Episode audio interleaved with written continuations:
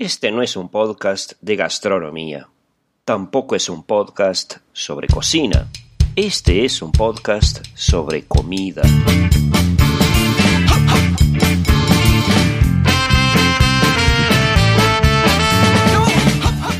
La siesta.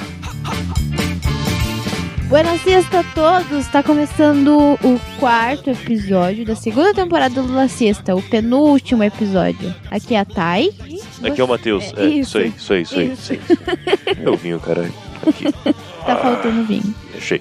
É, e é bebendo um vinho de 10 reais. Por dois litros. 2 litros de vinho por 10 reais que a gente tá aqui começando mais esse episódio. Exatamente. Algum, algum recado importante? Só sigam a gente no Instagram, que é a única rede social que a gente tem e a mais legal e a mais importante. Que é o La Siesta Podcast. Sigam lá. Exatamente. Esse episódio está saindo agora aproximadamente 8h30, 8h40 da noite, eu imagino. É, porque sai depois do almoço e a gente almoçou faz uma hora. Então, É, é, sério, real. Na real mesmo. A gente acordou meio-dia, tomou café e foi almoçar agora. Então, a gente acordou meio-dia, tomou café uma da tarde. é. Pois é. Então, Domingo dos campeões, eu diria. Exatamente. Culpa do Curva de Rio, que eu tava lá gravando o último episódio que vai sair no ano e fui dormir às três da manhã. Mas vai ser foda, aguardem lá. Isso. então, acho que é isso. Acho que é isso, sim.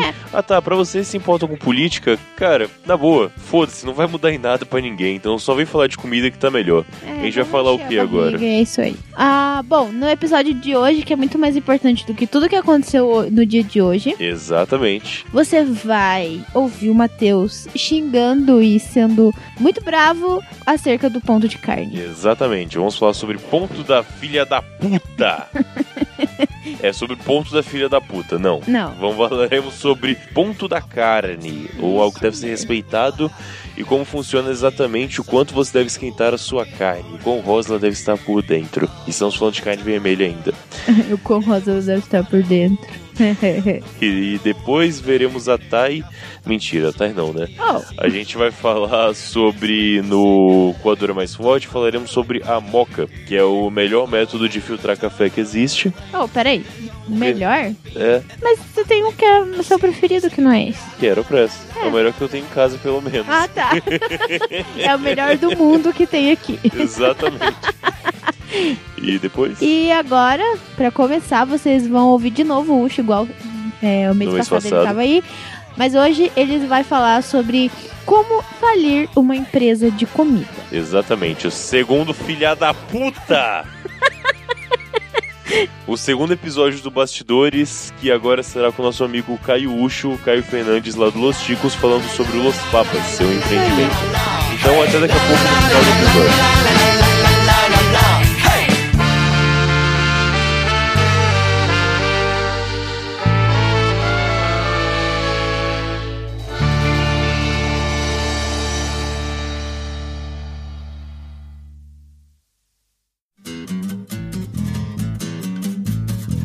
Bastidores.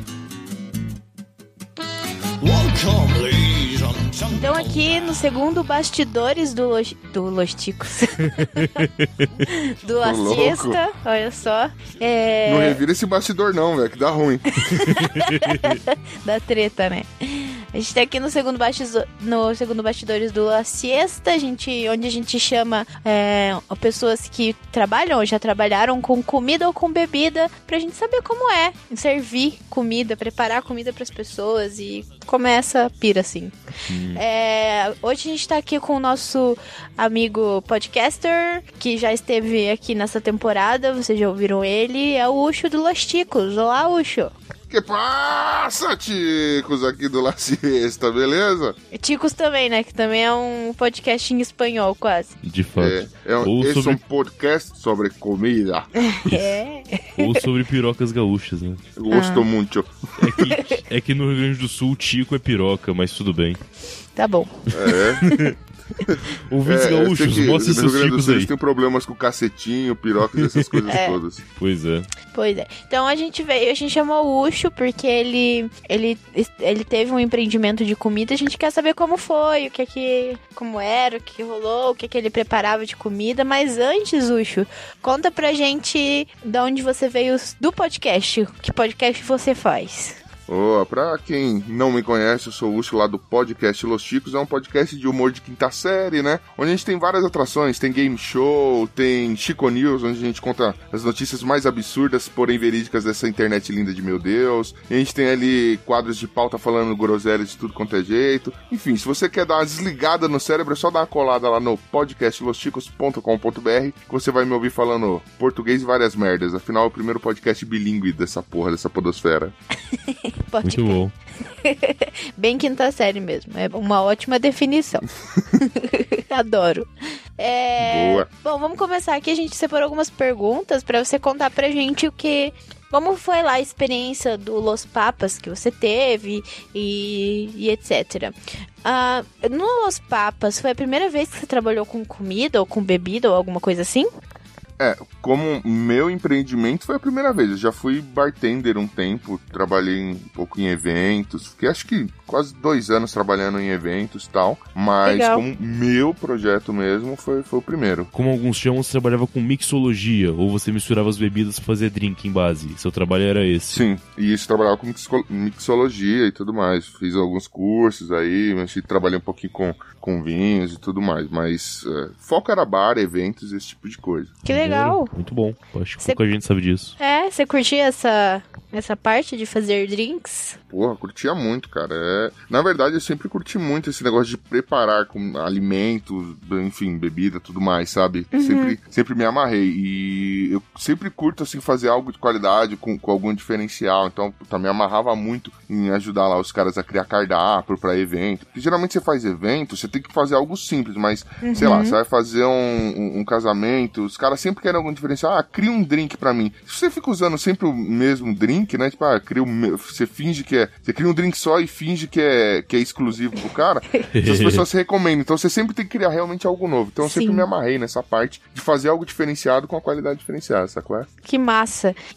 Você tem alguma lembrança específica sobre a época que você fazia drinks, assim? Tipo, algum drink que você preparou e que deu super boa? Cara, eu gosto muito, muito, muito de uma varia... eu- eu- é uma variação da, da caipirinha, mas é, é com tequila e pimenta. Você pega, Hum. na hora de macerar o limão com açúcar, você macera com duas rodelinhas de pimenta dedo de moça, sabe? Legal. E você faz aquela crosta, você bate ela na, você faz ela batida, né? Com em vez de cachaça você usa tequila, faz igualzinho a caipirinha tendo ah, essa pimenta e deixa uma crosta de sal no copo que você vai servir. Então fi- fica um drink bastante diferente assim, é, é Uau. bem gostoso, uma espécie diferente aí de, de- um mix de caipirinha e margarita. Muito bom, maneiro. Nossa, gostei. Bem, já que você trabalhou com isso e você citou, vai a pergunta. É, caipirinha é montada ou batida? Cara, a caipirinha, ela reza a lenda que ela tem que ser montada. Uhum. Só que a caipirinha batida, é, pro churrascão é bem melhor, porque você gela muito mais rápido, é tudo muito mais rápido. Eu- Você não fica com muita frescura. Eu concordo, eu fa- cara. Em casa eu gosto de fazer batida. Isso, tô contigo. Inclusive eu separo o gelo do, do- da coqueteleira, eu tiro o gelo e coloco outro gelo depois no copo direto, pra realmente Ah, isso é gelar muito bem. bom, cara. Mas é que eu curto muito pedaços, entendeu? Então às vezes eu Sim, jogo tudo sim. e foda-se, entendeu? Não tô nem aí. o, o limão eu eu deixo, gosto o muito limão do- macerado dos eu deixo também. pedaços e tudo mais. Ah, Aham. Eu tiro só o gelo, mas o limão vai, vai junto no copo, com certeza. Tô junto com você nessa. Ah, sim, aquele, aquele Concordo.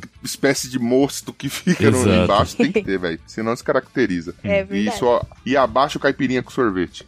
Ui, Nossa. existe isso? É, os caras, em vez de fazer o mix todo, eles só pegam a cachaça e jogam um sorvete de limão. dentro. Não, Tá, brother, tá não. muito na moda, um sorvete de frutas, tipo, polpa de fruta congelada. Congelada. Eles colocam na parada e falam que é caipirinha. Ah, Isso é nojento. tomar no cu. Aí não, cara. Que zoeira. Tá, mano, isso é uma tendência. Tipo, bares chiques fazem isso agora. Ah. Se você não tem, você não é chique, você não é top.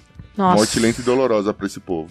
Ah, uma curiosidade, assim, é, da minha parte. A gente já falou aqui no, no Lacista que a gente, come, que a gente prepara é, bitters. Você chegou a preparar bitter lá na, nos, nos, Verdade. nos trabalhos que você teve? Produção própria?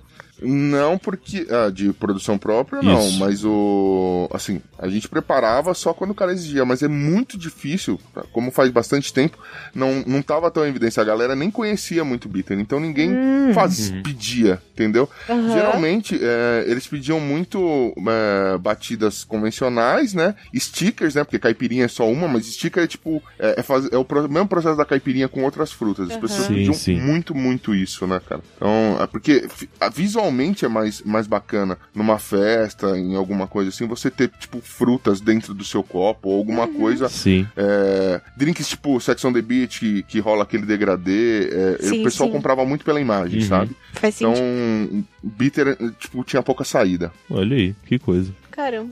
Pois é. E. Bom. Então, por que que você decidiu trabalhar com comida em específico quando foi pro Los Papas? Isso. Cara, foi um mix. É como eu falei, eu sempre curti muito esse lance de, de cozinhar. Sempre me amarrei desde pequeno eu cozinho. Então, é, eu já, eu já tinha uma tendência, sempre tive vontade de mexer com comida. E isso somado a sempre ter vontade de empreender. Sempre quis ter meu, meu próprio negócio, tudo mais. E surgiu a oportunidade com o meu concunhado, né? Que apesar de ter uma função foda, né? Concunhado é uma desgraça, né? Por duas vezes. Mas eu dei sorte com o meu, é muito gente boa, cara. E aí ele, ele era ambulante, cara. Ele vendia batata frita, velho. E ele tava indo super bem. Só que ele vendia aquelas batatas, tipo, não era batata congelada. Tipo, ele já tava meio que dando uma gourmetizada na batata dele, sabe? Aham. Aquelas batatas com alguns ingredientes e tal, mas era batata, batata mesmo. Fazia na hora, descascar, passava a manhã toda descascando e tudo mais. Foda. E ele falou que tava indo bem. E ele tinha descolado um ponto é, para poder. É, pra, pra mudar, né? Pra dar um upgrade. Eu falei, meu, vamos entrar nessa parceria aí. Tanto que a gente, aí eu criei o Los Papas. O Los Papas começou, né, por conta das batatas, né? Papas, batatas e tudo Aham. mais. Só que aí a gente já acrescentou algo diferente que foi o frango frito. Eu fiz frango empanado na pegada KFC, inclusive vendia no balde e tudo mais. Só que eu criei a receita própria, né? Era o meu empanado, né? Eu vendia é, frango diferente, eu vendia aquela coxinha da asa, né? O, o gourmet lá. Sim, o- sim. é, empanada, vendia a tulipa da asa e vendia as tirinhas de frango, né? Que é o sassami Uhum. do frango, bem macio e tal. Além de outras porções, né? Comecei, é, foquei nas frituras. E com o passar não- do tempo, é, eu comecei a trabalhar no assado, principalmente trabalhando com carne no bafo, frango, é, frango atropelado, né? Uhum. Por aí vai. Você não vendia coração de frango? Oi? Coração de frango não tem uma saída muito boa em São Paulo, né? Não, não tem, cara. Você, assim, quem faz churrasquinho, esses negócios, sempre tem coração, mas assim, é Sim, muito sim. pouco, né, cara? Na verdade, miúdos, essas coisas todas que nem eu adoro fígado, tipo, né? mas você jamais vai poder fazer uma parada com Sim. fígado porque você vai guardar pra você. Quando você dá entendeu? um pulo Não- aqui em não, Cu- sai. Quando você dá um pulo em Curitiba, ah, a gente pode, imagino que você goste, mas em São Paulo não achava muito, mas aqui tem muita saída de coração. Então você vai poder conhecer coisas como coração de frango à milanesa, que é, sim, Puta que delícia. fantástico, cara, a ideia. Até acabou de ter uma mini convulsão aqui do lado. Convulsão por, por passar vontade ou de nojito? Não, ela tem nojinho mesmo. Não de... tem nojinho, tem nojinho, nojinho, não. sim. Nojinho Ah, não. não. Só Que não. vida triste, Eu sou mano. muito fã, mas nojinho não. Não tenho nojo de nenhum tipo de comida. Aham. Cara, Tá bom. eu sou um cara que assim, eu, eu aproveito mesmo, principalmente frango, mano. Fígado, moela, as porra, eu adoro, velho. Tô nem aí. Bom. Acho justo. Acho justo. É, alguma história estando no Los Papas, né? Principalmente aí como um dos donos do, do empreendimento. Teve alguma história engraçada que aconteceu enquanto você tava lá no trabalho? Ou alguma situação diferente, Ah, colocar irmão, dessa maneira? Você trabalhar com, com o público, mano, gera, assim, na primeira semana você já tem já um livro pra escrever, né, velho? Começa vari... As histórias, elas variam desde cliente chegando, ah, você tem frango do quê? Né? Tipo, Ué. Mano, só que assim, eu, eu, tenho um problema sério. Quando o negócio é muito absurdo e me pega de surpresa, eu não consigo me controlar, mano. Eu, eu começo a dar risada muito alto e eu sou o tipo de pessoa que perde as forças. Eu caio realmente no chão e começo a chorar de rir. Mano, a minha sorte foi que nessa hora eu estava na louça. Então a pessoa não me viu, que era um balcãozinho, eu estava lá na cozinha. Eu só ouvi, despenquei, a galera já olhou pra ver se eu desmaiei. Eu tava chorando de rir, só colocando a mão na boca pro cliente não ouvir. Porque eu achei assim. Achei de uma imbecilidade. Mano, né? assim, eram seis churrasqueiras a bafo, né? Cada uma com seis frangos e só frango. Ele, todas abertas. Tem frango do que? Eu falei, meu irmão, eu tenho esse aqui de vaca, esse aqui, ó. É, é frango, a gente corta, mas é carne de tamanduá. Né? E eu, eu, tenho esse aqui que a gente capturou um alien marciano e resolveu assar pra ver que gosto que tem. Vai querer? Porra. E, mas eu acho que a história mais foda que teve foi concorrência embaçada, né? Uhum. E às vezes a concorrência dos seus fornecedores acaba te prejudicando também. Numa batalha, e eu acho que foi assim, uma batalha ferrenha mesmo. Um concorrente do meu fornecedor de frangos resolveu dizer que o meu fornecedor trabalhava com mercadoria roubada. E a polícia civil foi acionada. E adivinha onde a polícia civil resolveu fazer a abordagem? Lá no Los Papos. Mano, o resultado foi. Só que eu não estava, né? Isso aí aconteceu com o meu cunhado. É... O resultado foi todo mundo pra delegacia. E aí os caras querendo. Polícia Civil aí, querendo é... dar um, um pânico, né? Pra fazer o, o meu fornecedor é... falar aí de onde era a mercadoria uhum. roubada. Mas no final era tudo legalizado, ele tinha nota. Mas assim, meu cunhado na delegacia e na hora da revista, o meu fornecedor tendo que ficar pelado na frente do meu, do meu cunhado, velho. Porra, foi, foi um negócio traumático aí, velho. Aí é, toda vez que o cara entrega o frango, a gente perguntava se ele tinha temperado, ou se ele tinha preparado tudo vestido, né, mano? Que a gente ficou traumatizado com a imagem dele pelado. Foi foda. Caralho. Mas você não tem nenhum fetiche com esse frango, não, né, velho? Pelo amor de Deus. Cara. É, mano, tem histórias. Histórias mil. Que zoeira. E muito bom, cara. É.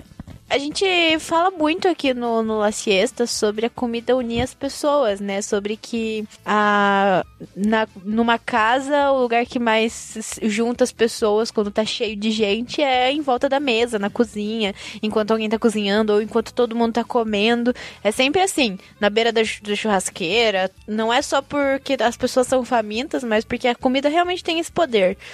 E, e, a gente pensa assim, sim, em um empreendimento. Quem tá lá por trás, quem tá lá organizando tudo, administrando tudo, vê isso também. Você chegou a ver é, é esse tipo de, de relação lá no Los Papas? Bom, começar que, assim, eu peso 130 quilos. Meu cunhado pesa 175. Caralho. Aí você põe dois gordos mexendo com comida, já é, a gente já sai de casa motivado, né? claro. E depois de um tempo, a gente a gente parou de, de trabalhar com as frituras, né?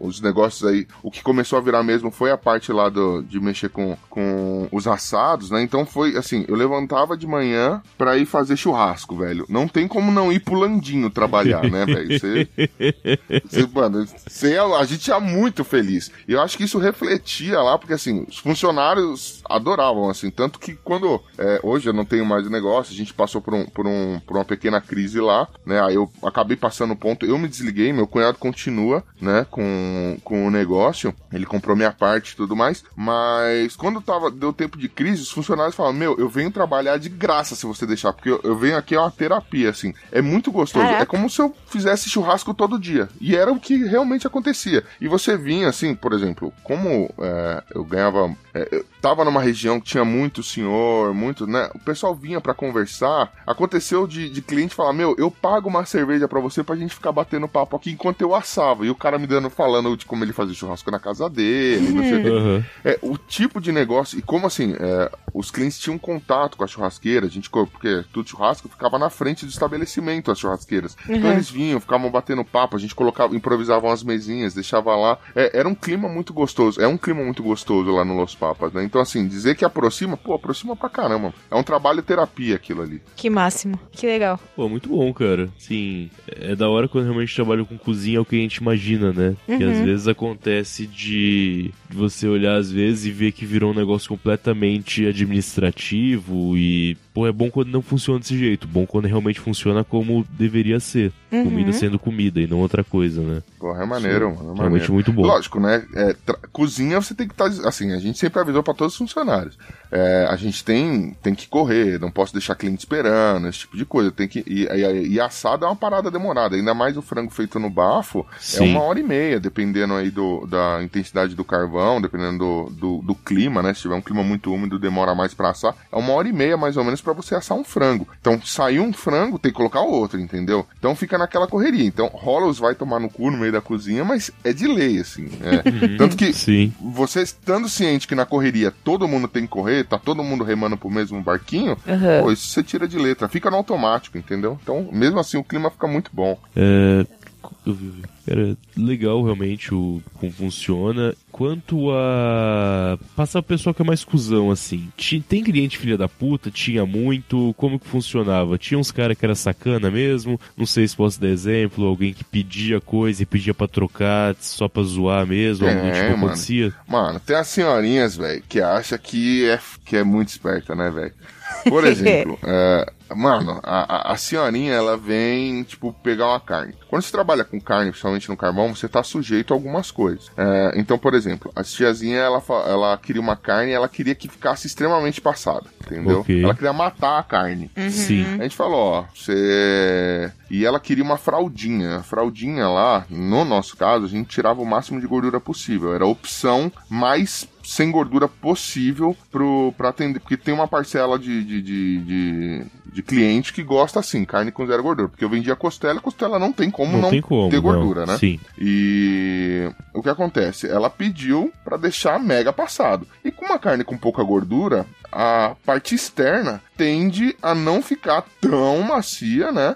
quanto a Sim, parte sim. interna. E ela queria desse jeito, porque era pra uma mulher grávida. Depois ela volta com a carne e fala: Não, mas tá aqui está, que- está duro. Provavelmente ela viu que ela fez bosta, alguém comeu o toco dela e ela pedia pra trocar a carne, entendeu? E a gente tinha- tinha uma política de cliente tem que sair 100% satisfeito. Então eu não tinha dor de cabeça. Se o cliente chegasse lá com qualquer coisa, falar, ah, eu não achei tão legal, vai levar o mesmo produto de graça, entendeu? Não, não tem, a gente não questionava. Mesmo o cara estando erra é, tando errado, a gente dava de graça, entendeu? Cara. E uma velha descolou isso, descolou que qualquer coisa que ela falasse, a gente dava o produto de graça. Só que, tipo assim, ela vinha com a, com a fraldinha é, 90% comida. Aham.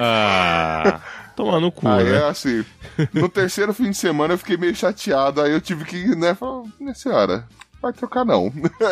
Você leva assim ou deixa quieto, né? Porque aí já, já tô sustentando. É. Ela, tipo, fazia churrasco em casa às minhas custas, né, Isso velho? não, porra. E, e era sempre a mesma história. Ela vinha com a, com a peça 100% já detonada. Falava, hum, não tava tão bom. Ah, essa salgou um pouquinho. Não sei o Ah. que, sabe? Vinha com Não, umas brother, ideinhas. não, não.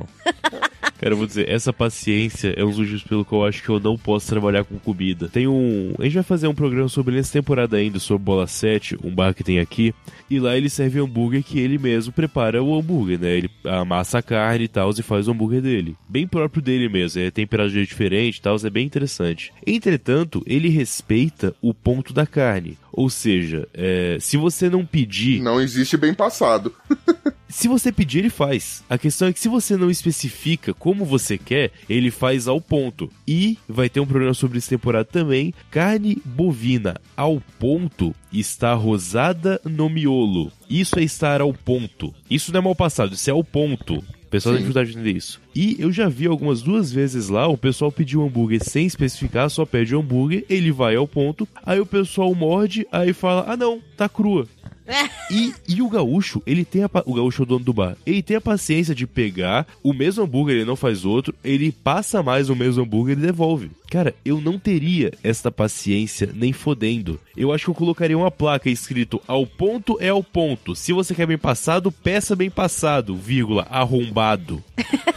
Eu não teria É, essa paciência da pessoa errar depois que já pediu. Você tem que saber o que você quer, caralho. Não funciona. Mas respeito muito Como- vocês por fazerem isso. Não, assim, como no meu caso, é, as churrasqueiras ficam pro lado de fora, então assim, teoricamente o cliente tem acesso à cozinha, entre aspas, né? sim. Porque o preparo, tempero, tudo isso é feito na cozinha, até mesmo por uma questão de higiene, né? Aí fica tudo lá no, no freezer e tudo mais. Mas com relação a, a assar, não tem jeito, é, é, é- é lá fora. Você não vai colocar a churrasqueira dentro do, do, né, do salão, porque ela faz muita fumaça. Então fica mais fácil eu conversar com o cliente. Então a gente já fazia, to... a gente acabou aprendendo, acho que com uma semana a gente já aprendeu que devia conversar com ele. Falou, ó, o frango aqui, o ideal pra gente, pra... porque o frango não existe mal passado, uhum. mas ele tá mais suculento, né? Então a gente não deixa o frango seco, porque senão é esturrica. Só, ciente disso, a gente tinha clientes com pedidos curiosos, por exemplo, eu tinha uma, uma cliente que ela pediu frango assim, tipo, é, cinco minutos antes de torrar, entendeu? E não bastasse isso, assim, mano, ela levava um teco de madeira para casa, mas é o que ela gostava. Só que ela e a sogra dela vinham lá. E tinha outra é, peculiaridade dos pedidos dela.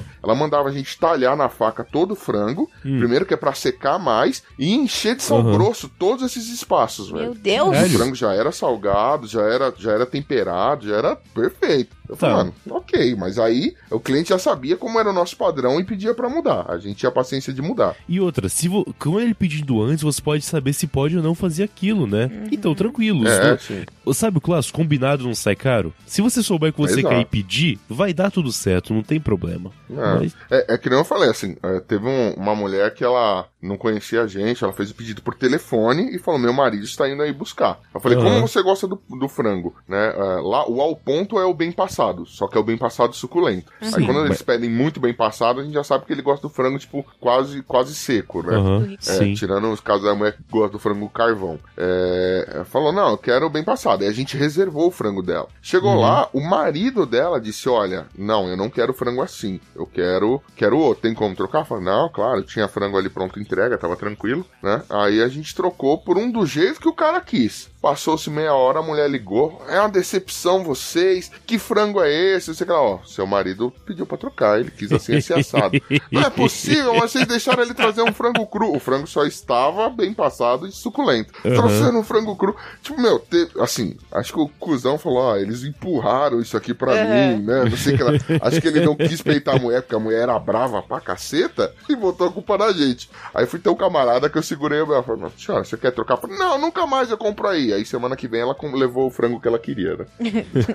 e pagou por ele. Porque acho que o cara confessou. Caralho, Mas brother. faz parte. É, e problema de, de casal, né? De, de, de, comunicação não tem como, né? Caralho. Ah, e você resolve ali, você vira cê, vários B.O. Acho que você vê que tem gente que casou e não combina nada. você fala, meu, não tem como fazer meio frango bem passado, meio frango mal passado, sabe? Deixa o frango pendurado na churrasqueira, metade assando, a outra metade assim de fora tomando ar. É foda. Ou vende meio frango, sei lá. É, não, mas é, é quando você. O nosso, o frango atropelado, não sei se todo mundo conhece, assim, hum. ele não é o frango desossado, é um frango sim, que você sim. pega e é, abre o peito dele de forma que ele fique estendido. Exato. Então, assim, você já fez esse corte, esse frango, ele já vai assar bem. Sim. Agora, se você corta. Quanto mais você vai cortando o frango, é, mais rápido ele vai assar e, consequentemente, mais fácil dele esturricar, dele virar, Sim. tipo, um teco de carvão, né? Uhum. Então, isso era, era um problema. A gente evitava vender, a gente tentou vender meio frango uma vez, mas ninguém pegava o frango que já estava cortado porque ele secava muito rápido. Tipo, cinco minutos, Entendi. ele dava uma diferença agressiva da outra metade que foi embora suculenta, entendeu? É foda. Bom. É, tá, acho que as últimas duas perguntas aqui que a gente tem. É, você saiu do Los Papas, né?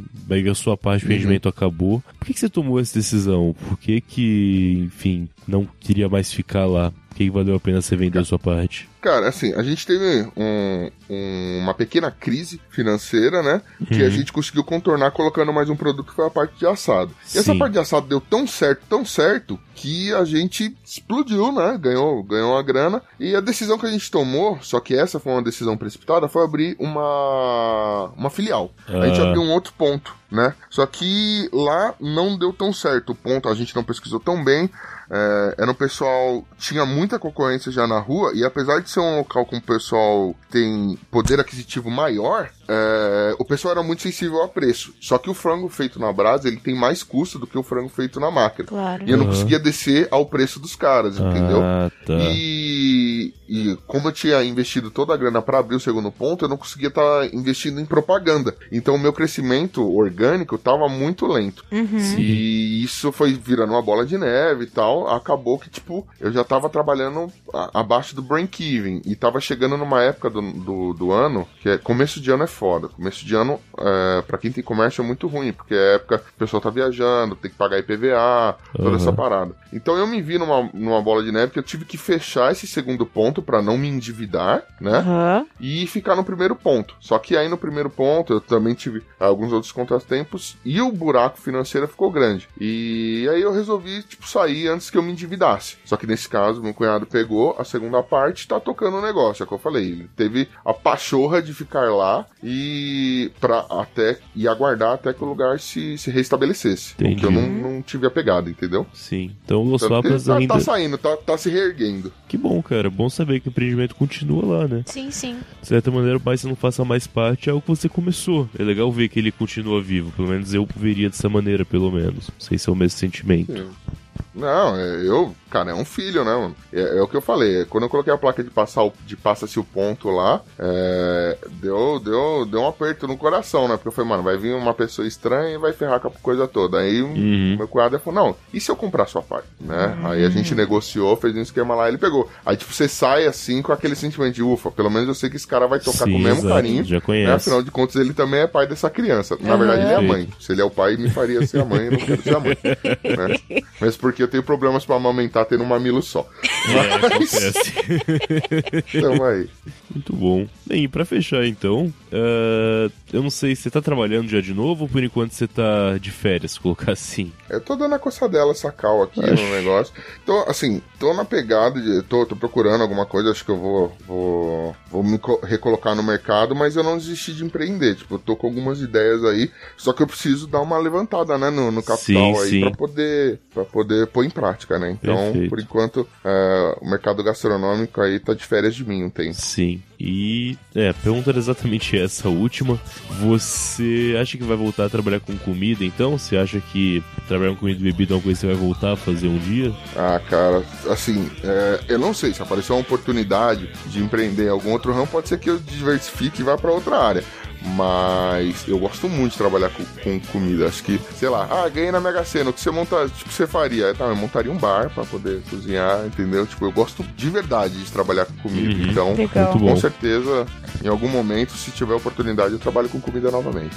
Perfeito, cara, muito bom. Bom. Realmente que era o último. Fazer um último comentário, tá aí, pra finalizar? Acho que não, foi bem legal falar Bem maneiro, sobre, com sobre a certeza. sua experiência. Foi. Espero que você trabalhe com comida de novo, que a gente quer ir lá no, no seus, seus, no seu empreendimento pra conhecer. Exato, Boa. muito bom. Não, vamos lá. E isso não impede. A gente, quando precisar de churrasco, aí me chama aí que, a- que a gente faz as coisas boas ainda. Opa. O aprendizado de, de churrasco fica. ficou grande, velho. Exato. É, muito bom, cara. E é isso aí. Vamos então, até a próxima. Muito obrigado, cara. Valeu, galera.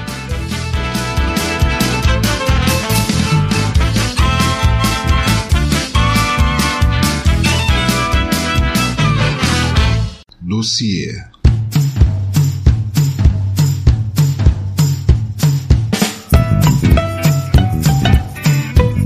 Mais um dossiê aqui nessa temporada. É o segundo dossiê que a gente tá gravando sobre carne. Exato. E imagino que o do hambúrguer vai sair antes, talvez? Não sei, talvez. Sei. Acho que não, acho que esse sai antes. Então tem esse que a gente vai. Hoje a gente vai falar sobre o Ponto da carne. ponto da carne. É, e tem outro programa por aí, talvez tenha saído, talvez não tenha saído, que a gente vai falar sobre hambúrguer. Exatamente. Então, senhor Matheus, que você tem a dizer ó, do ponto da carne? Eu sei que é você que é um entusiasta do ponto certo da carne. Fica Sim. puto quando a carne está torrada. É. Então, de- agora, a partir de agora, acho que eu vou só ouvir. Então, ele tem muito a dizer. Não, não, você tem que dizer sim o que você gosta, não gosta e por aí vai. Tá. Tá bom. Vamos começar falando sobre carne vermelha, que meio que é o, o que mais se discute de ponto, né? Certo. Ah, bom, carne vermelha, ou seja, carne de boi, carne de ovilhos, novilhos, como é, Cordeiro. cordeiro, por aí vai. E, sei lá, de carne de avestruz também, que eu já comi, se engloba nesse tipo de carne específico. Sério? Não é ave? Não é carne branca? Avestruz é uma carne vermelha, por que pareça. Sério? Sério? Que bizarro.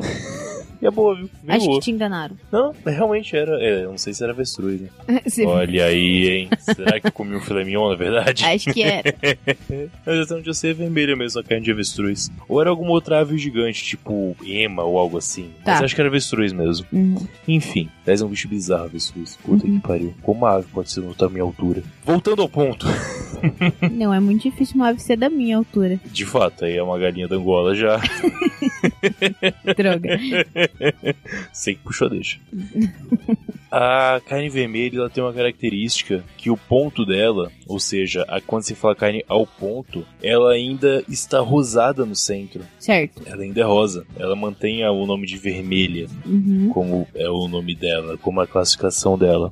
Isso pode parecer estranho porque é muito comum as pessoas entenderem que ao ponto é como se ela tivesse toda passada, 100% passada. Uhum. E não é assim que funciona. Inclusive a carne, quando você passa ela por inteiro, quando ela está inteira marrom ou qualquer outra cor que você queira dar, ela já perdeu a característica de sabor de carne. Ela não tem mais gosto de carne. Sabe que a obter essa informação há um tempo atrás no, no popularzão não era tão fácil. Mas hoje com a hum, popularidade do, do Masterchef da vida, Hum, lá você viu até o, Você mostrou um vídeo da o vídeo Argentina dele, ensinando lá. deles ensinando ao ponto. Eles Sim, ensinam o sim. que, que é ao ponto. Não, realmente, dá até pra linkar esse vídeo que até vi o Masterchef eu não vejo, mas realmente a Argentina lá, a Paola Carrossela, né? Uhum. Ela realmente explicou certinho o que é ponto de carne, até de maneira bem simples, como que cuida e tudo mais. Isso não é realmente 100%, sim. De As aulas bem deles são bem legais. Pois Apesar de todas as coisas que a gente já,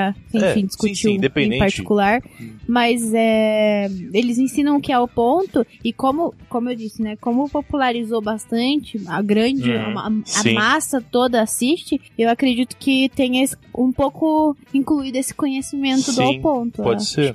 Pode É até sido bom. interessante, como tá falando, pessoas às vezes não sabem o que é o ponto, que às vezes, assim, ao ponto não é a sua, ao ponto não é questão de opinião, sabe? É, esse tipo de coisa que não é questão de opinião. Por exemplo, Sim. se eu pedir pra alguém me passar uma chave de fenda, você não pode passar uma chave Phillips ou uma chave de boca. Porque, ah, mas na minha opinião isso aqui é uma chave Phillips ou uma chave de fenda. Não, porra. As coisas são como elas Sim. são. Você pode falar que o ideal pra aquela hora é usar uma chave Phillips eu tô errado Sim. em pedir a de fenda? Ok. Você pode não gostar de carne ao ponto e preferir carne torrada. Isso não é um problema. Mas você não pode falar que essa carne que tá passada é ao ponto. Uhum. Não é ao ponto. É, não é o seu ponto de ponto, preferência. Ao ponto é o ponto e ponto. Se para por aí. Nossa.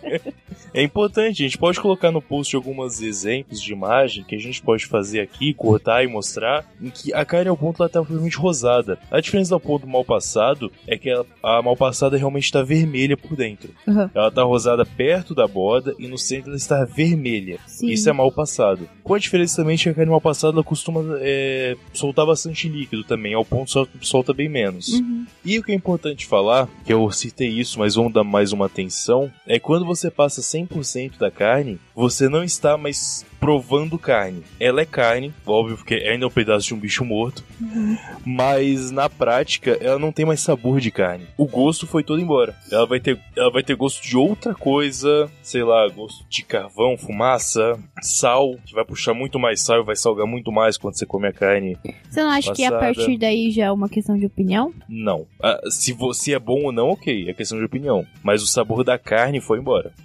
Isso não é questão de opinião. Então você acha, por exemplo, que carne seca não é carne? Como eu falei, ela é carne por ser um bicho morto, mas não tem mais gosto de carne. Hum. Tem gosto de carne seca, ok. Uhum. Mas carne propriamente dito, ela só tem o sabor da carne, o sabor do animal, o sabor daquilo. Bem, se você pega, por exemplo, banana e faz banana caramelizada, Uhum. tem gosto de banana? Tem. Não, tem gosto do caramelo misturado com a banana, que é tudo Ah, tá. aquilo. Mas vira uma outra coisa. Certo. Tipo, se você não conhecesse banana caramelizada e comesse, talvez você não soubesse que é banana. Uhum. Te falando, obviamente, a sugestão sempre existe, é um problema. Mas é como se virasse algum outro ingrediente. É tipo, sei lá, açúcar e caramelo. Caramelo não é açúcar. Caramelo Sim. é uma outra coisa, feita à base de açúcar. Carne passada não tem mais gosto de carne. Se você quiser manter realmente o sabor, tem que fazer ela até tal ponto. Uhum. E mais uma vez, tudo bem se não gostar disso. Não é um problema mesmo. E, bom, um outro ponto importante é quando você passa a carne, pelo menos, você desfaz se ela estiver estragada, por exemplo. Uhum. Isso é importante também.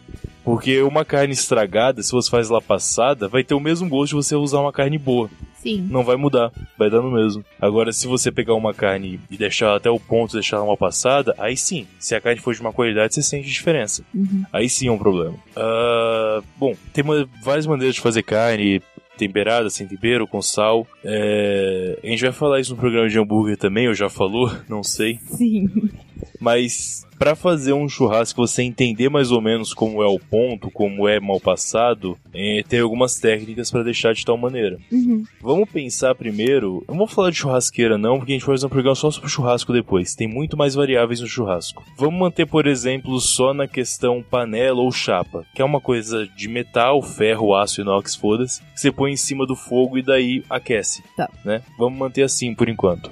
Para você fazer uma carne mal passada, pensa em uma altura de carne de mais ou menos 2 a 3 dedos. Sim, mais ou menos para isso aí, se for maior ou menor, você tem que calcular quanto você vai mudar. Dois dedos e meio na média, você pôs na chapa bem Você tá quente. falando de altura, né? Altura, sim, Isso. sim, altura. Aham. É, altura do bife. Só pra deixar. Não, beleza, realmente. Pra você fazer a carne mal passada, você põe na panela ou na chapa bem quente, bem quente mesmo. Aquela que você joga um gota d'água, ela evapora na hora, assim. Então, Uhum. bem quente. Você coloca a carne, você aguarda aí 3 minutos de um lado, 3 minutos do outro lado. Essa é a carne mal passada. Pode ser menos mal passada que isso. E aí seria a carne só selada, no caso, que também funciona. Uhum. Mas carne mal passada, definição de mal passada, 3 minutos de cada lado. Vai fazer a mal passada. Mas, mas selada não seria aquela que foi cozida e depois selada? Não necessariamente. Não? É, que toda carne ela é selada, meio que quando você faz, ela fica selada. Uhum. Mas quando eu falo selada, é que ela é só selada, mais nada. Ah, tá. Isso. Tipo. você Tá mignon, do- mignon só sela.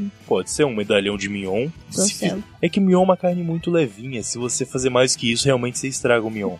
Aliás, mignon é uma carne que, se você passar, você jogou dinheiro fora, na real. Uhum. Você deixa isso claro. Compra qualquer carne barata e passa. Se for fazer mignon, não, não faça isso. Não joga esse dinheiro fora. Mignon não ser que você fi- queira fazer carne de sol de mignon. Pode ser, faça. Mas vai ser uma grana que você vai jogar fora também, né? Sim.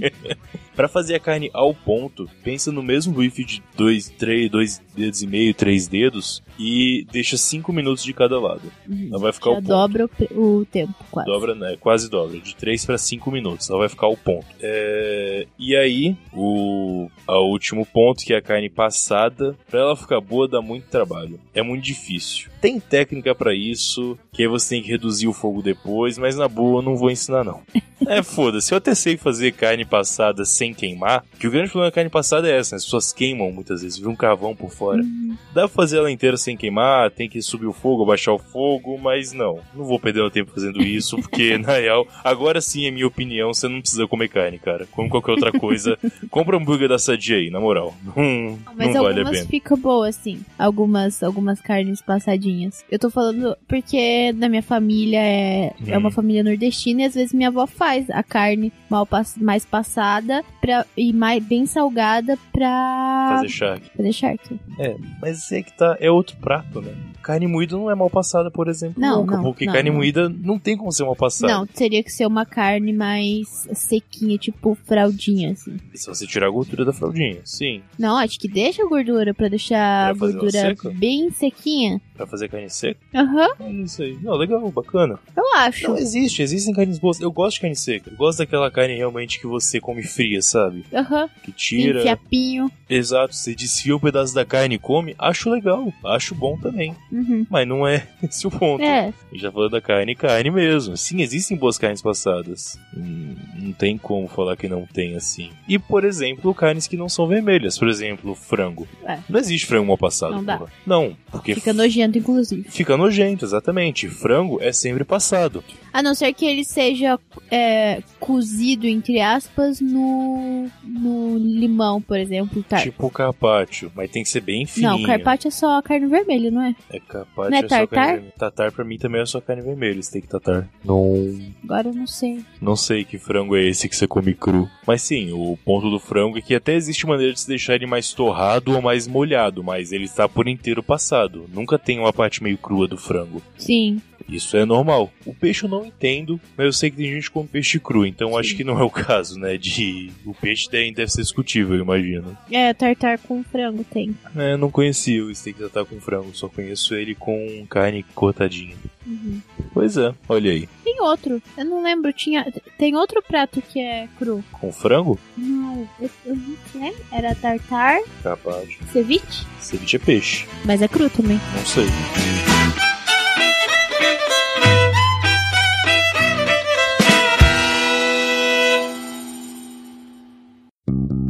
No coador é mais forte.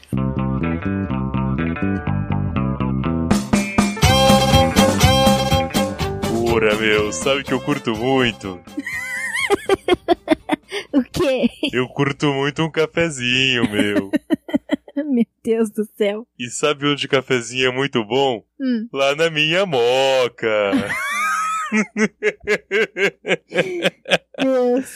É, ouvinte de São Paulo, vocês entenderam. O resto do Brasil, talvez. Mas vamos lá. ai, ai. Bom, meu segundo método de filtragem de café preferido é a chamada cafeteira moca. Não moca igual a moca de São Paulo, meu. Mas a moca com K, M-O-C-K, que é um processo italiano que foi inventado na década de 30, lá na Oh. Itália, justamente, bem antigo assim. É um processo italiano que foi inventado na Índia. Ah, o Antônio Meucci criou o telefone nos Estados Unidos, pura. E ele é italiano. Mas e falam que o telefone é italiano ou americano? Na verdade, falam que quem inventou o telefone foi Grambel. Então tá tudo errado aí, né? Então Vamos lá. Enfim, é... Bom, esse é um processo interessante que a própria máquina, ela faz uma espécie de expresso, só que filtrado ao mesmo tempo. Com uma mistura meio bizarra Uhum. e que a magia da pirataria e o conhecimento mútuo de simplicidade fez que virasse uma parada muito normal, que não necessariamente você tem que pagar pela marca original, que ainda existe. Sim. Ainda existe a Mocha Express, que é vendida original, custa bem caro, mas alternativas chinesas têm a exata mesma qualidade. É, eu paguei 25 na minha. Eu nem sei quanto custou a minha, porque eu ganhei, então, enfim. Mas com certeza foi um preço mais barato que não é original. Diferente de algumas outras coisas, isso é só realmente uma junção de alumínio e borracha e plástico.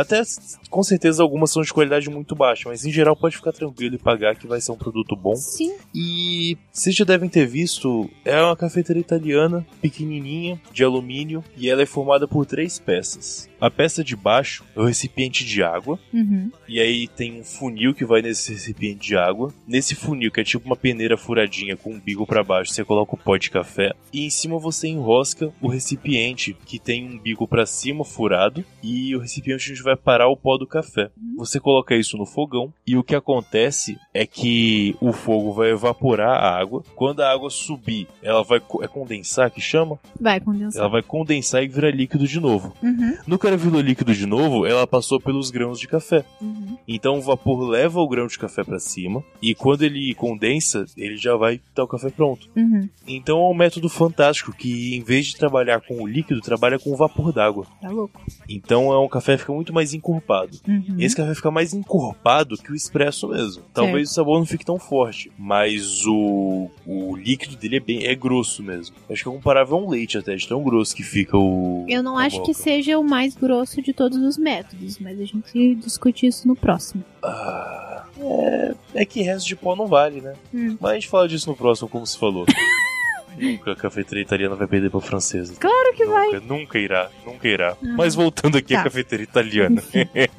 Enfim, com esse processo que faz o café no vapor, faz esse café muito mais grosso, como eu falei, bem encorpado, e é de uma Uhum. facilidade incrível, que fica pronto muito rápido, e você não tem uma puta burocracia pra fazer, como tem na prensa francesa, na Aeropress, e o que dirá do café expresso, qualquer anta consegue fazer o café na cafeteira italiana sem perder, Sim, na sim. moca, na moquinha. E é muito rápido, é prático, total prático, meu Deus do Só céu. tem que tomar cuidado pra você não estragar a cafeteira, porque se você deixar muito tempo no fogo, além de você torrar o café, você derrete as partes de borracha, E faz o café pronto e de cima no recipiente de cima ferveu, que estraga o, o que café. estraga o café, Então você tem que exatamente. ficar de olho, se o café estiver pronto, já tira de lá. Exato, você tem que olhar, tipo, passou pra cima e já tá pronto. Precisa realmente de um cuidado maior de, pra não estragar. Aham. Ela não é um material muito forte, mas o produto e a simplicidade são incríveis, assim. Uhum.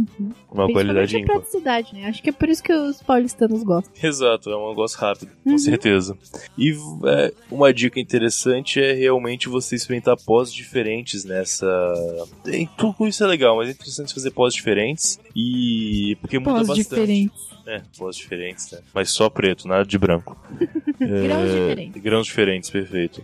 Ah, e e a, a praticidade também se encontra no, na questão de você poder usar o pó mesmo. Exato, você não tem que pegar uma moagem média, moagem alta, Uhum. moagem média fina, não. É a mesma moagem que vem no café pilão melita da vida, é a moagem fina que vai lá no Simplesmente. nele, simplesmente. Porque vai tudo pro vapor, então quanto menor, melhor Uhum. nesse ponto. Sim, sempre faço todos os dias na minha. A minha bem pequenininha faz uma xicrinha. É, a minha faz uma xicrinha pra mim. É, que é 500 ml, né? A minha faz uma xicrinha pra mim, que são três xicrinhas daquelas 150. pequenininhas. É, 150ml faz a sua. sim, Bem bonitinha a sua, bem aliás. pequenininha. É colorida até, enfim. É bem, bem interessante mesmo. Bem, é, conheçam aí o Café Expresso. É, A gente vive tirando foto no, no, no no Instagram. Instagram, sim. Sempre eu tiro foto da minha, que é tão pequenininha, tão bonitinha. É interessante que eu esqueci o nome do creme agora, mas é o único método de filtragem que forma a espuma do café, Uhum. que faz expresso também. Então eu esqueci o expresso, né? É. Acho que é La Ducci. É, é um nome italiano que fala La Crema alguma coisa. Uhum. Que forma, é a única método de filtragem que forma essa mesma espuminha marrom bonita e gostosa em cima. Muito bom. Você encontra nessa cafeteira. Então, por favor, conheçam a nossa querida Moca, meu. pra beberem esse café. Você deve 5 reais pra interpretação, tá, Thay? Aham. Acho que eu, você que me deve 5 reais pra ter que ouvir. And she said, I'm my life, but I know that it won't be forevermore. Oh, I'll be gone. Ô chefe, passa a régua.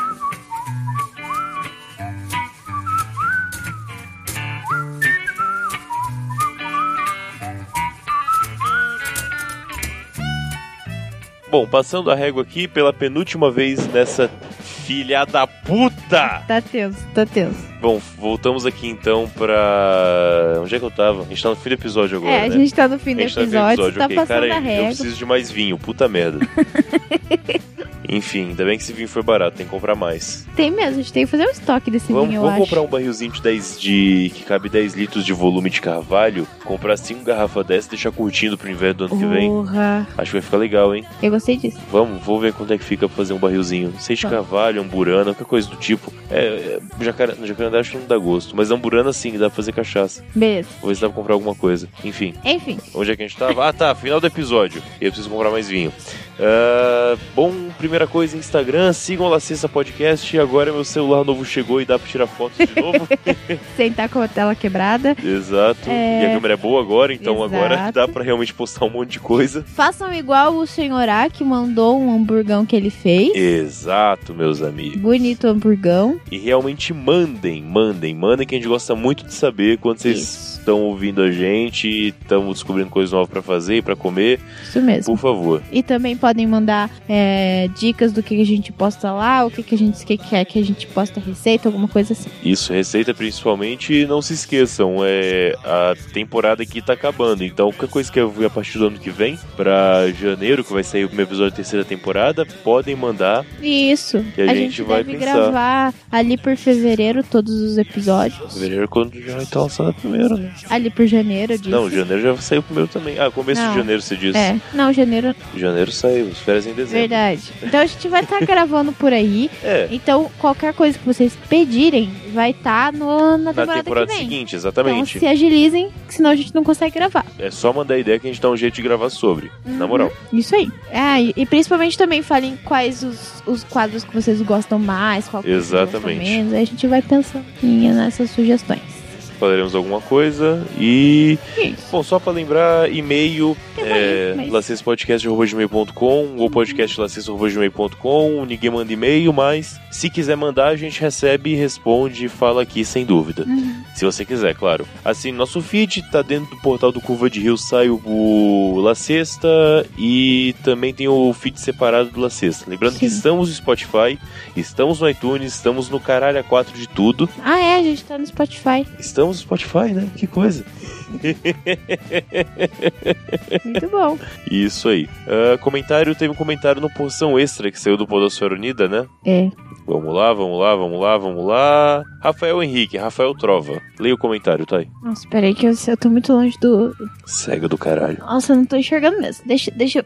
Ai, ai, ai. Então, o Rafa disse assim... Ótimo episódio nessa Podosfera Unida. Sempre bom conhecer novas comidas pelo Brasil, ainda mais da culinária mineira, que eu acho demais. Agora tendo que dar umas caneladas no host, que foi o host que gravou, não, não a gente. Obviamente, né? É, E se o Troca está dizendo sobre comida, esse é negócio estranho, que afinal ele come pizza no Rio de Janeiro, que é uma merda, então não tem como questionar muita coisa. Vamos lá. Então ele continua, dar umas caneladas no host e perguntar que Rio de Janeiro que ele vive que não é o da nossa terra. Apesar, porque o, observação aqui, o Rafa também é do Rio. E aí, Isso. quem ouviu o episódio vai saber que o cara falou que o Rio não tem comida típica. Apesar de não ter uma comida que se pense de imediato ser natural do Rio, grande parte das nossas comidas típicas são herança da colonização portuguesa, visto que o Rio chegou a ser uma capital portuguesa com a vinda da família real portuguesa para cá. Portuguesa, portuguesa, portuguesa. Porém, não foi citada a nossa maravilhosa feijoada que é referência aqui. Feijoada não é coisa de carioca, não, mas vamos lá, continua. É, outro prato que não foi criado em terras cariocas, mas que foi amplamente aperfeiçoado por aqui. E hoje em dia ninguém resiste a uma feijoada aos sábados. Brasil inteiro, né, cara? Mas vai lá, continua. E quanto aos cachorros quente de rua, há em muitos bairros, inclusive o que eu moro, barracas de cachorro quente onde se põe tudo que tem direito. Alguns incluem a polêmica uva passa. Infelizmente não existe purê de batata nelas, porque todo mundo sabe que purê de batata é pra comer na feijoada, Hã? não no cachorro quente. Hã? Ele finalizou aqui falando um grande abraço, buena sexta, sempre. É, Trova, assim, eu não, não conheço muito o Rio, eu admito. Eu já passei no Rio algumas vezes. Já tentaram me engabelar num PF lá uma vez, inclusive. Depois eu conto essa história. Mas. Aliás, depois não, né? A gente tá aqui gravando podcast, foda-se. Vou Conta contar essa história. Enfim, depois eu termino de comentar seu comentário. Eu tava passando no Rio com meu pai. Quem sabe quando eu era moleque, meu pai vendia livro, né? Enfim, e tem uma vez que eu tava viajando. Não era com meu pai dessa vez. Não, era com meu pai sim. Era com meu pai? Acho que era com meu pai. Poucas Ele imagens que eu tenho. Brasil. É, enfim, só que eu não precisava viajar com ele. Só que nesse dia a gente ia pra Minas, uma coisa assim, algo do tipo. Eu não sei nem onde eu morava nessa época. Mas eu tenho lembrança de no Rio comer um PF em Resende, se não me engano. Não era no Rio, na capital mesmo. Na capital? Caralho, eu era muito moleque, eu não tenho certeza. Mas enfim, a história é a seguinte.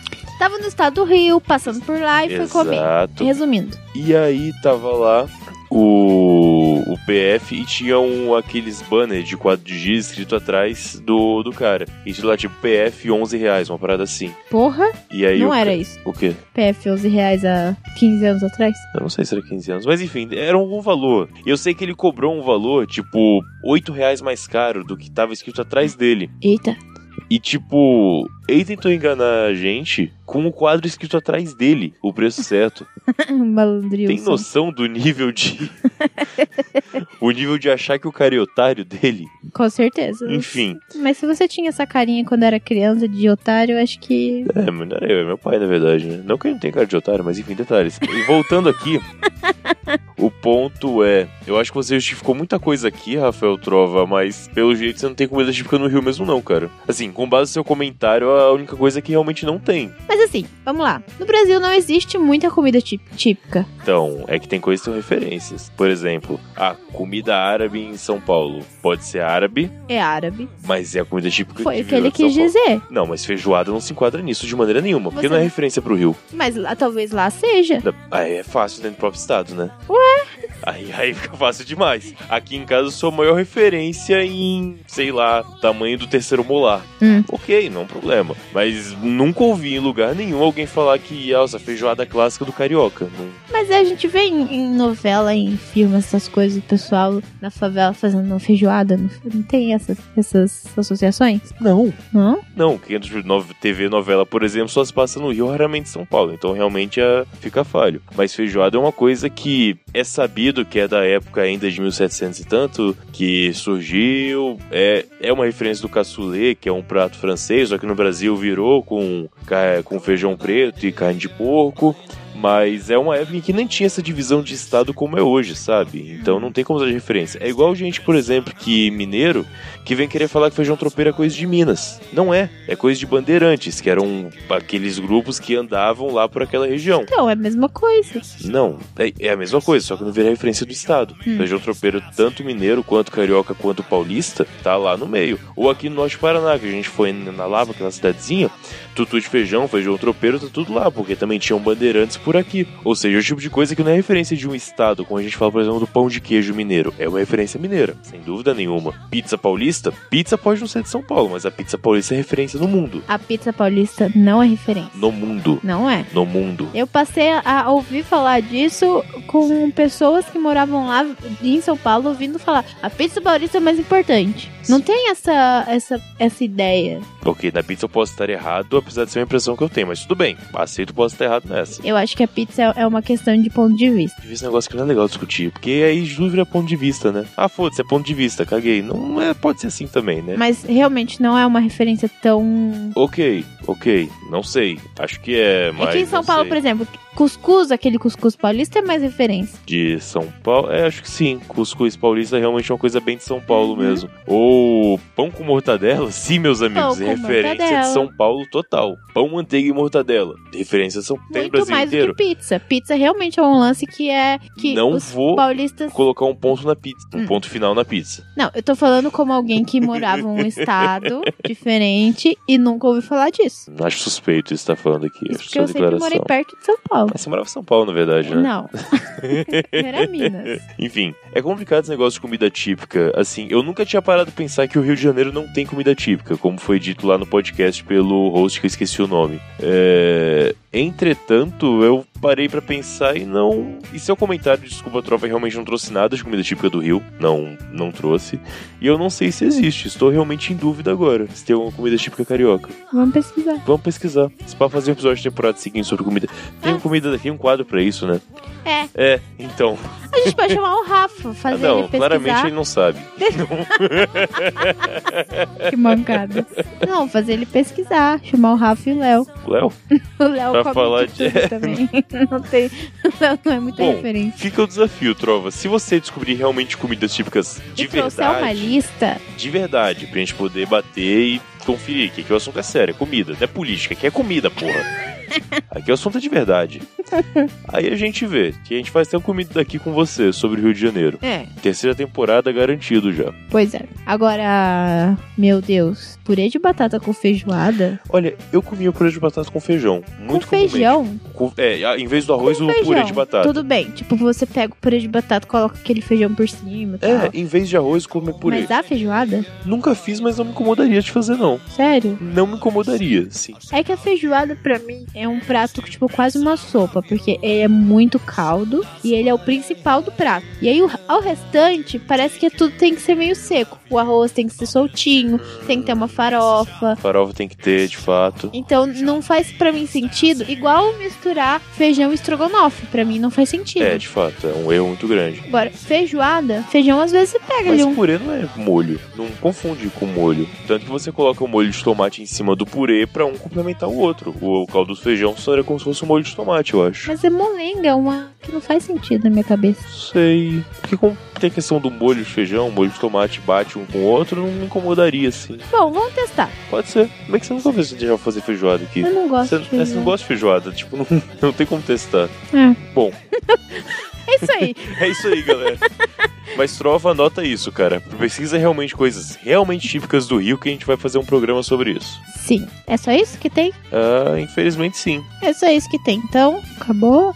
Ah, a gente tem os Indicações? indicações. Indicações. Uma coisa sobre comida. Uma coisa sobre comida. Pensou sobre? Eu já falei do daquele dos bolo lá. Que bolo? Acho que não, foi o último que a gente não ia falar mais. Não sei. Eu vou falar então. Se eu falei, Fala se é só um reforço. Vou falar enquanto você pesquisa aí. Uhum. Provavelmente eu vou, vou queimar sua, sua indicação de podcast. Hum, Então eu vou começar pela eu não indicação. sei como, porque eu não faço ideia de qual podcast eu vou indicar, mas vamos lá, né? Não, quando eu falar o podcast, você vai querer falar, ah, eu queria indicar esse. Manda. Eu tenho ouvido um podcast que eu comecei a ouvir e depois eu comecei a maratonar porque é bem curtinho. Sai aos domingos. Filha da puta. É, viu? e é o Almanac do Jovem Fazendeiro. Muito bom esse podcast. Esse podcast é incrível. E assim, no primeiro episódio que eu fui ouvir, eu, eu fiquei sem entender, assim, meu Deus, o que que tá acontecendo? Mas é um humor tão bom, tão nonsense. É muito legal. E, e irônico, que é delicioso. Uhum. Inclusive, acabou a primeira temporada com um final incrível. Incrível, fantástico. Não sei se vai continuar. Não sabemos. Acho que não. Não sei. Se não continuar, vou ficar bem feliz porque teve um final muito bom. Foi muito bom o final. Mas ouçam lá e, tipo, façam a maratona, porque vale muito a pena e é curtinha. Cada episódio, o quê? 10 minutos? É, isso no máximo, assim. Não Uhum. passa muito, não. E tem, acho que não tem 10 episódios. São, bom, pra facilitar, né? São exatamente 10 episódios. Ah, 10 Ah, episódios. tem episódio zero também, né? Pra atrapalhar. Então são 11, na Ah, verdade. então, ouçam lá o Manac do Jovem Fazendeiro. É incrível. É um podcast nível. É, mais ou menos é um storytelling. É um programa É um de rádio. É um programa de rádio Sim. simular no podcast. Muito bom. E de comida, eu tenho um, um programa no Netflix que eu tenho assistido de vez em quando pra dar risada. Chama O Mandou Bem. Aham. É um, é um programa de confeiteiro, tipo aquele. Eu já falei dele. Acho que não. Tá. É um Se programa, falou. É. Vamos lá, né? é um programa de confeiteiro, mais ou menos. Tipo aqueles outros programas de confeiteiro. Só que as pessoas que vão lá fazer definitivamente não sabem fazer bolo. São as pessoas que queimam o bolo, que fazem o bolo ficar solado. tudo Queimou a rosca. É. e aí, os desafios são: ah, você tem que fazer esse bolo aqui maravilhoso de três andares com uma super decoração. E sai um. Meu Deus, sai uns monstros. E é muito engraçado. Eles não sabem cozinhar, eles fazem.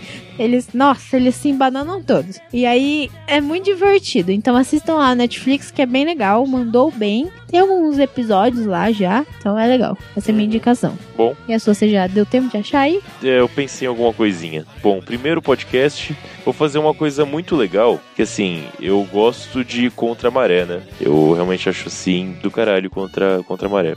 E eu vi muitas críticas recentemente, inclusive do Yuri Brown, ele veio criticando no episódio que ele participou, os programas de rádio que eles só fazem um feed e falam que é podcast. Sim. Mas pra mim é podcast sim, porque a porra do programa de áudio tá gravado e a gente tá ouvindo na internet. Então é a porra de um podcast. Não interessa que é um sapo piando, Pra mim faz sentido. é um podcast. Sim. Acabou. Então vou indicar A o gente sempre fala que é um programa de rádio na internet. O que que custa a porra do rádio tá na internet? Então, pela definição que a gente fala, é mais podcast que a gente. Exatamente. Então, sim, eu vou indicar um programa que passa na CBN todo dia de manhã. Um programa que tem tipo 10 minutos, 8 minutos, chamado Hora de Expediente. Hum. É um programa com o Dan Stuba, que sim, é aquele cara da raquete de tênis.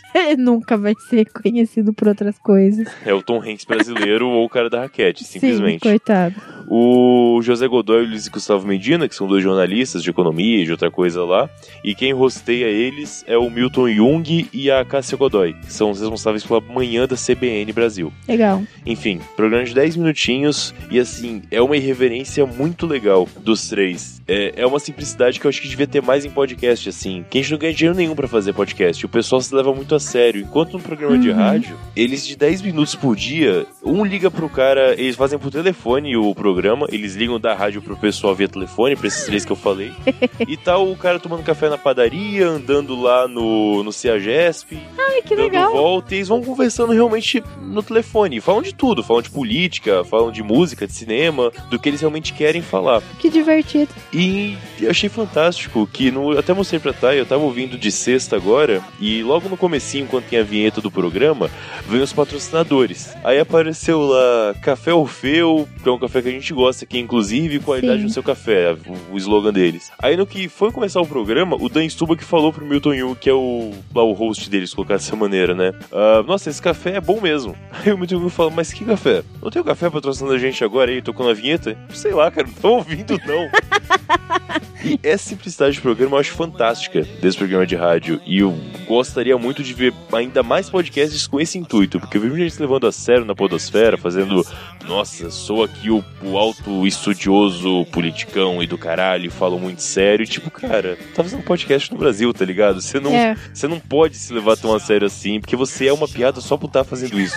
A gente é uma grande piada no fim das contas. Seja menos. Então, se o cara que ganha dinheiro pra fazer isso tem esse, essa liberdade criativa, A leveza. porra, acho que isso vale aqui podcast também. A gente aprendeu um pouco com o rádio. Então, tô indicando aí, tem em qualquer iTunes, feed da vida, é só colocar Hora de Expediente. Até no Google Podcasts tem. Uh, por Hora de Expediente que você vai achar. De segunda a sexta vai vir um episódio curtinho aí de 8, 5 minutos, 10 minutos e é fantástico. Essa é a minha indicação. Muito bom. E referente à comida, é... eu não sei se eu ia comentar aqui, acho que no próximo programa que a gente vai falar um pouco sobre isso de leve, com o Krau do Café com Porrada, mas eu gosto da de drink e tal, trabalhar um pouco com coisas diferentes. E às vezes pra quem tá começando do zero, é difícil você falar, pô, o que eu vou fazer? Você nem sabe o nome dos drinks pra pesquisar a receita, né? Uhum. E o site da Absolute, aquela vodka, tem um site chamado absolutedrinks.com e lá você consegue, por exemplo, filtrar, tem tipo 500 drinks. Você filtra, por exemplo, drinks com a cor X usado pro copo tal, gelado, quente, com base de whisky, que usa bitter, legal. que é mais doce. Você filtra o que você quer e aí dá uma lista de bitters que encaixam naquele perfil que você pediu. Muito bom. E aí Lista você de consegue. drinks. De drinks, perfeito. Falei bitter errado aqui. E aí você consegue, a partir daí, montar o teu drink. Uhum. A Jameson também tem um bem parecido. É claro, por exemplo, da Absolute a maioria das coisas é voltadas pra vodka. E no da Jameson também chama Jameson Drinks. Você encontra várias coisas com base em whisky, mas é geral, assim. Tem realmente Aham. vários drinks até que não vão vodka ou whisky nesses dois sites. Então, Então, pra quem curte a parada de fazer em casa drink, tem uma coqueteleira, quer brincar um pouco, indico bastante você ir lá pra uma questão realmente de facilidade de estudo. É um puta catálogo com um puta sistema de filtro foda pra você poder. Tô falando demais, hein? pra você o vinho poder. tá batendo aí, O né? vinho tá batendo foda. Porra. Pra você, Você poder. já testou alguma receita de lá? Já, já, com certeza. Às vezes, quando eu tenho alguma dúvida assim, quero pesquisar, eu vou ali vários lá. Hum, legal. Por exemplo, eu nunca tinha trabalhado com. Caralho, esqueci o nome. Vermute. Firmo. Eu sempre fiz drinks mais secos ou coisa que era próxima, né? Mas eu quis expandir um pouco e comprei duas garrafas de vermute aqui, um rosso e um bianco. E aí eu não sabia bem quais drinks, eu só sabia o. Mar- o Dry Martini. o Dry Martini, do James Bond, né? E aí, beleza, sabia que era gin com vermute branco, a parte lá eu sabia qual era e foi. Mas pra eu continuar usando e aprender mais, eu dei várias olhadas lá pra Legal. tomar algumas bases. Muito bom. Então, vale a pena. Então as indicações de hoje ficaram os dois podcasts, é, o Ma- Almanac do Jovem Fazendeiro É. e o Hora do Expediente. Agora expediente, sim, E as indicações acerca de comida, o Mandou Bem, a série do Netflix. Isso. E Os o sites site Absolute, Absolute Drinks e Jameson e Drinks. da Jameson. Se testarem alguma coisa também, Manda, Manda pra gente. Não manda pra ah, Jameson Absolute, manda pra gente manda aqui. pra gente. Eles não são importantes. É isso aí, pessoal. É isso? O que, que vai ter no próximo Verdade, episódio? verdade. É... Eu tinha aberto aqui, eu. Claro que você fechou. Acho que deve ser de temporada 2. Deve estar no fim do arquivo. Então o próximo episódio é o último O último da temporada, da não chorem. temporada. Ou finalmente falaremos sobre hambúrguer. Só agora a gente vai falar sobre hambúrguer? Pois é, né? Caramba. Que coisa.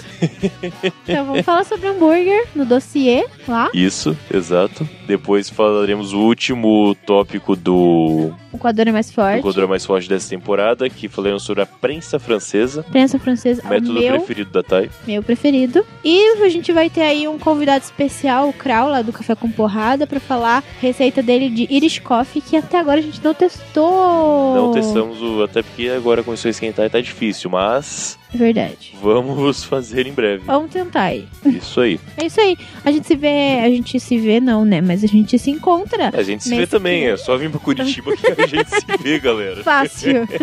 a gente se encontra mês que vem, no último episódio da temporada. Isso, última semana de novembro. Só pra reforçar, enviem comentários, enviem sugestões pra próxima temporada. Exatamente. E assim, enviem sugestões do tipo, gravem sobre esse assunto e me chamem. Pode ser assim Pode também. ser, tranquilo, por A favor. gente chama, não tem problema. Então é isso. É isso aí, galera. Até mais. Fechou. Até mais.